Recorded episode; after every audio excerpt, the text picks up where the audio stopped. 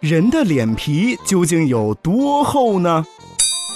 经常有人用“厚脸皮”这个词来形容厚颜无耻的人。其实，人的脸皮与身体上的其他部位的皮肤差不多，也是由表皮、真皮和皮下组织组成的。一般来说，表皮的厚度平均在零点一至零点三毫米之间。真皮的厚度大约在零点三至两毫米，因为皮下组织里面有脂肪堆积，所以胖人和瘦人之间的差别非常大。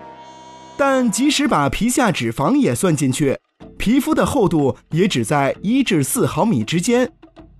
事实上，脸皮算是人体皮肤比较薄的部分，如果除去皮下脂肪。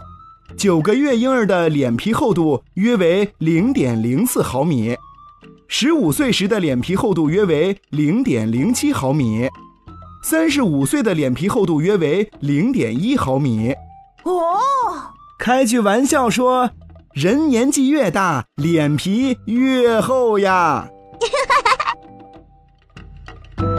Thank you.